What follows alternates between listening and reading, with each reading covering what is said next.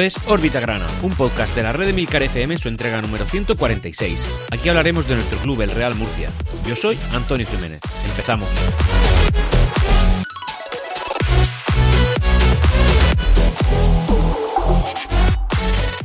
Y últimamente, seamos honestos, se hace muy difícil, muy difícil hacer un podcast sobre el Real Murcia, hablar sobre el Real Murcia, en fin, cualquier cosa, porque deportivamente hablando estamos en un momento, en un momento desastroso.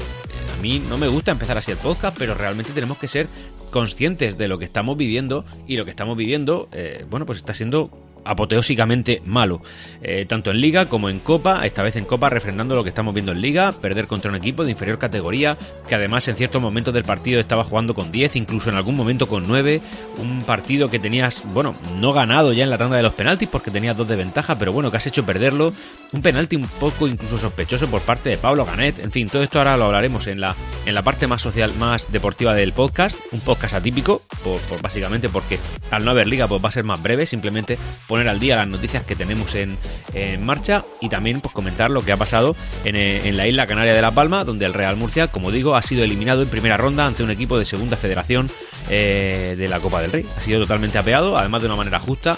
Eh, de hecho, si el Murcia hubiera pasado de ronda, hubiera sido injusto, porque realmente no ha merecido ganar.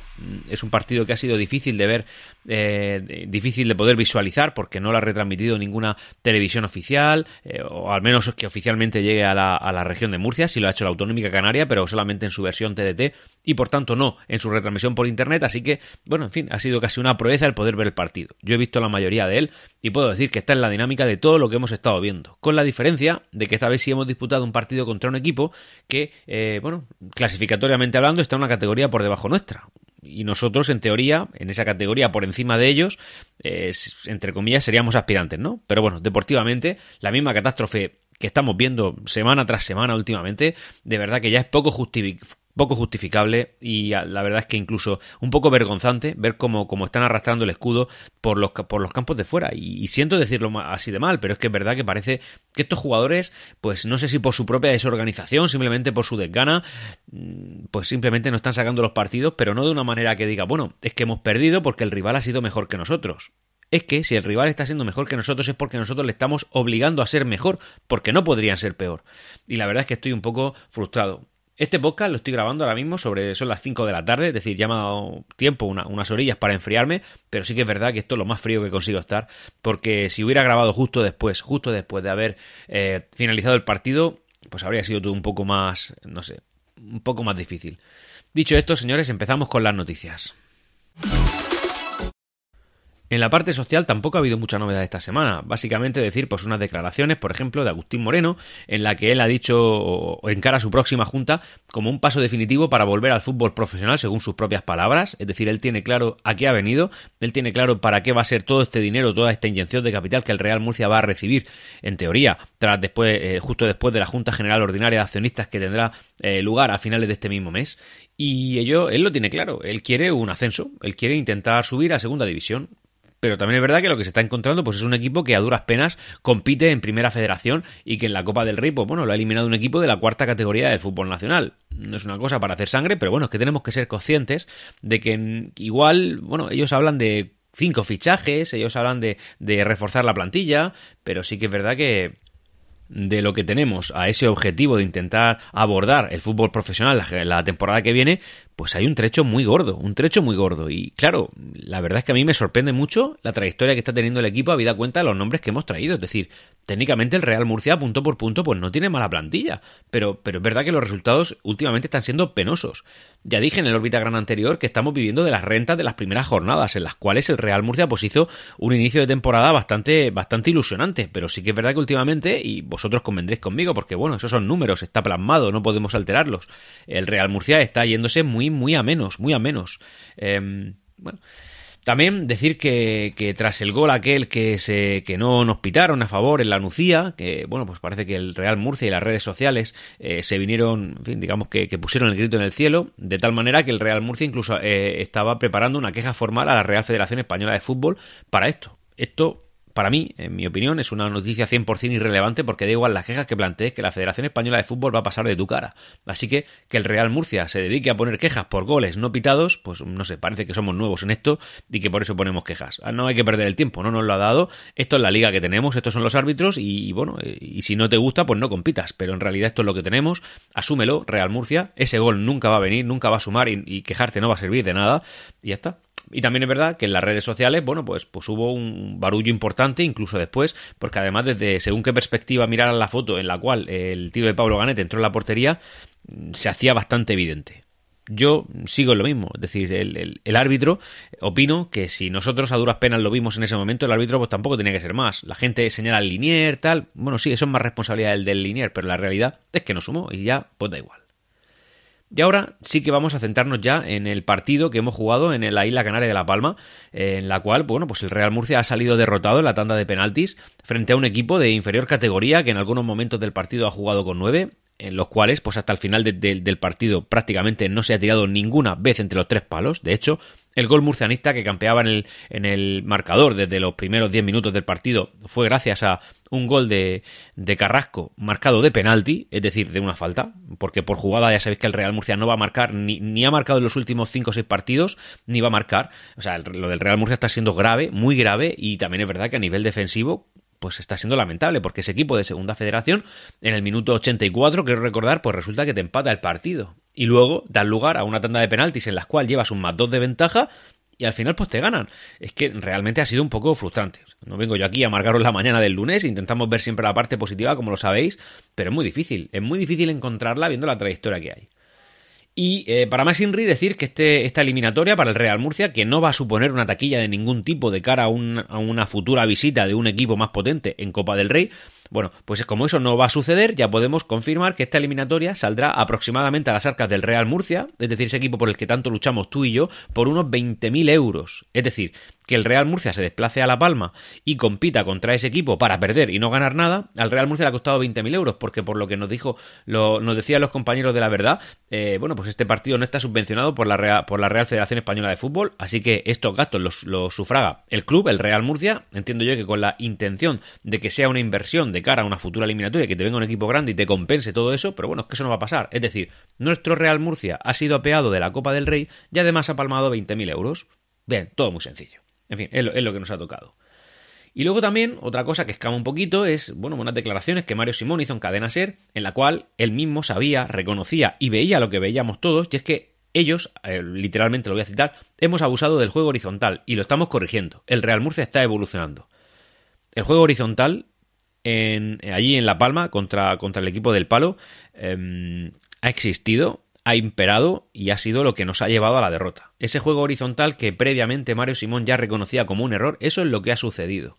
Y, eh, en fin, pues, pues que lo tengamos en cuenta. Mario Simón ha detectado dónde está el error, un error que todos habíamos detectado hace seis partidos, y ahora, bueno, pues, pues estamos evolucionando. Perfecto. Esperemos que la evolución sea de golpe desde ya, desde, desde hoy lunes, y que de verdad se vea reflejada en el próximo partido de liga, porque es la única forma que tiene Mario Simón, de verdad, ¿eh? yo creo que ya se, se, le empieza a complicar el puesto de conseguir, eh, bueno, mantener el puesto. Es compensar con la liga. Es decir, oye, nos han echado el palo, que esto se convierta en una anécdota y que eh, sí que podamos ver al Real Murcia competir en la liga. Eso es lo importante. Al final, la convocatoria eh, del Real Murcia llamaba la atención que los que no viajaron fueron Serna, porque lógicamente, normalmente en la, en, la, en la, Copa suele disputar el que se considera el segundo portero, en este caso ha sido Gallego, y de suplente ha ido también Joao Costa, pero bueno, eh, Serna no, no ha ido, Mario Sánchez, Casado, Pedro León por lesión, Julio Gracia y Javi Rueda. Ellos no, no viajaron, así que la convocatoria pues estaba compuesto por todos los demás, todos los demás. Y una convocatoria pues pues eso, también decir que para el Atlético del Paso, el Club Deportivo Atlético del Paso, este equipo canario, como digo, pues esto ha sido una fiesta, ya no solo por la victoria, sino previo a ella, eh, bueno, pues ha hecho una, una, bufanda conmemorativa bastante bonita, eh, ha hecho una edición limitada, después ha, ha, usado una camiseta especial para competir en la, en la Copa del Rey, que yo creo que ellos mismos pensaban que iban a usar solamente un partido, pero que definitivamente van a ser al menos dos, al menos dos, así que oye, por delante vaya, que no lo he dicho, pero, pero hay que decirlo. Enhorabuena al Club Deportivo Atlético El Paso, que es justo vencedor de esta eliminatoria y que estará en la siguiente. Yo, eh, para esta Copa del Rey, ¿por qué no? Pues prefiero ya que, en fin, voy con Atlético El Paso, ya han eliminado a mi equipo, al Real Murcia, o sea que, que bueno, pues ya, ¿por qué no? Por apoyar a alguien en la Copa del Rey, que como ya he dicho en alguna ocasión, es una competición que me da igual, me parece que estorba para la liga, pero en este caso es que es un poco sangrante ver cómo el Real Murcia ha disputado el partido y cómo lo ha perdido contra este equipo. Así que nada, en cualquier caso, como digo, enhorabuena al Club Deportivo Atlético El Paso y que por supuesto, pues que vayan, que, avancen todo lo que puedan y que disfruten de esta competición que, que se han merecido ganar en donde, en donde están. El Real Murcia además en este partido ha sido curioso porque en cuanto a la vestimenta, que esto es una cosa que a mí me gusta mucho fijarme, bueno, pues el Atlético del Paso suele jugar de verde, pero esas camisetas conmemorativas del partido de Copa del Rey del Atlético del Paso, pues sí, bueno, llevaban imágenes de un volcán, que será el volcán de La Palma, lógicamente, además creo que es el Cumbre Vieja, el que ha sido tan, en fin, pues ha sido, ha estado activo durante meses anteriores a la fecha de publicación de este podcast. Bueno, pues eh, como iban más o menos de negro y rojo, ¿no? Los colores de la piedra volcánica y del volcán, pues el Real Murcia no ha disputado su partido de rojo, cuando podría haberlo hecho, porque como digo, el Club Deportivo Atlético del Paso compite de verde. Así que el que ha salido de verde como visitante ha sido el Real Murcia. Además, curioso porque la camiseta ha sido la verde, la, el pantalón ha sido el blanco, no el verde, que sería el que iría con esa segunda equipación, y luego, a falta solamente de las calcetas que hemos salido de blanco, si hubieran sido de negro, es decir, camiseta verde, pantalón blanco y calceta negra, que no ha sido, insisto, hemos salido con la calceta blanca, bueno, pero si hubiera sido con la, con la calceta negra, el Real Murcia habría disputado su partido con los mismos colores y la misma combinación que cuando se fundó como el, el Levante de Murcia. Así que, en fin, pues es una curiosidad que a mí estas cosas pues me ha gustado. Y luego ya, para comentar el partido e ir terminando con el podcast, porque hoy no ha habido liga, no hay clasificación, no hay mucho más que comentar, bueno, pues decir que eh, el Real Murcia ha empezado ganando, como bien sabéis, juego horizontal, sin mucha cosa que hacer. En esa parte de momento, de la, eh, en esa eh, digamos, final de la primera parte, yo no he podido ver el partido, pero sí que es verdad que he visto la segunda, donde ha habido alternativas, es decir, en algún momento en el Atlético del Paso ha estado apretando bastante al Real Murcia, y ya sobre todo después de la expulsión de un jugador suyo, pues el Real Murcia es cuando ha empezado a apretar, pero evidentemente de una manera infructuosa total. Incluso en algún momento, tras esa, tras esa expulsión, ha, habido un jugador que creo que ha sido su capitán, que se ha lesionado en el hombro, y durante unos momentos ha estado fuera mientras lo atendían, aunque después, con una venda así un poco aparatosa, también ha salido a disputar su partido. Y bueno, el Atlético del Paso pues ha hecho lo que tenía que hacer. Estoy en casa, defendiéndome, panza arriba, contra un equipo, se supone, se supone, superior a mí, que además viene una categoría superior y que tiene más aspiraciones en su categoría que yo, aquí en mi segunda federación, donde solamente me conformaría, ¿no? O sea, me conformo con mantenerme. Y, nada, pues así con esa tontería se han plantado los penaltis unos penaltis que han empezado fallando. El primer tiro de, del primer penalti lanzado por parte del Real Murcia de Miku, como si lo hubiera tirado yo. O sea, de verdad, ha sido un tiro que dices, ¿pero esto qué es? Es que para tirar cosas así, de verdad que no hace falta a nadie que cobre por, por ejercer esta profesión. O sea, cualquiera hubiera tirado un, tiro así, en fin, y tremendo. Pero claro, eso es que iba, iba eh, antes de ese penalti de Miku ya había fallado el suyo al Atlético del Paso y desde entonces, pues digamos, los dos primeros fallos, pues ya es cuando el Real Murcia ha empezado a hacer bien, ha cogido un más dos, se ha plantado a falta de, a falta de dos tiros por parte del Paso en un más dos, es decir, simplemente con que el Atlético del Paso hubiera fallado cualquiera de esos dos o el Real Murcia hubiera marcado cualquiera de esos dos, era suficiente. Y entre esos ha estado uno que ha sido el de Pablo Ganet, que de verdad lo ha tirado de una manera como si. Si he dicho Miku, o sea, el, penalti que ha tirado Miku es el segundo peor penalti que yo he visto tirado, yo creo que en mi vida. Bueno, pues el primero era el de Pablo Ganet. Como si le dieras una piedra para arriba y hubieras tirado el penalti pues dos metros por encima del travesaño, dos o tres metros por encima del travesaño, dando un balonazo a la pared que había detrás de la portería y sonando como si hubieras tirado una piedra, de verdad, una cosa una, cosa surrealista para un jugador de la categoría que sabemos que, es Pablo Ganet y por supuesto para una, te iba a decir, para una tercera categoría del fútbol nacional y para una quinta también, o sea, ese penalti no lo tira nadie así. Y claro, pues ya pues después de eso, evidentemente, pues fuera, pues fuera el Real Murcia, fuera. Así que, bueno, pues esto es lo que hemos tenido, una eliminación traumática de la, de la Copa del Rey, una competición que al Real Murcia no le hace falta para nada, pero que nos ha sido deficitaria y además ha dado una imagen vergonzante, una auténtica imagen triste de lo que, de lo que es de la peor versión del Real Murcia. No es lo que esperamos, creo que esto tiene que cambiar.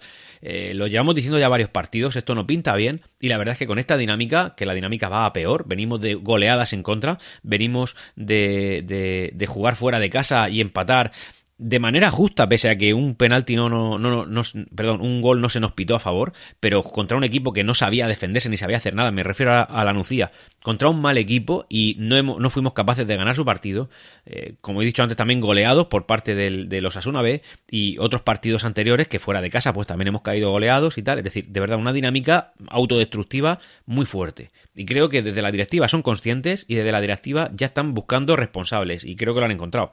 El problema es que creo que lo han encontrado. Pero también es verdad que que esa persona a la que van a acusar de toda esta trayectoria, pues no está dando argumentos para pensar una cosa diferente. Y todo ese crédito que muchas veces hemos comentado que Mario Simón se ha ganado, pues creo que empieza, empieza a votársele fuertemente. De manera que yo estoy, como digo, grabando este podcast el domingo a las 5 de la tarde, ya son las 5 y pico de la tarde. De momento no hay noticias, incluso se ha oído que Mario Simón ya tiene las horas contadas aquí, yo no lo creo. Pero bueno, en cualquier caso decir que si esto se publica y Mario Simón ha sido destituido, pues yo simplemente grabé el podcast antes. Pero en cualquier caso, como digo, mm, las cosas se están poniendo feas en la, en la parcela técnica del, del Real Murcia.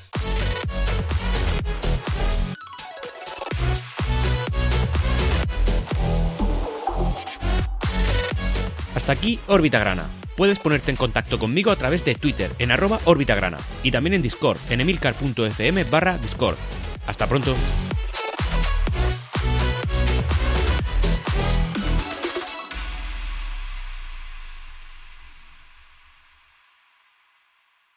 Siempre.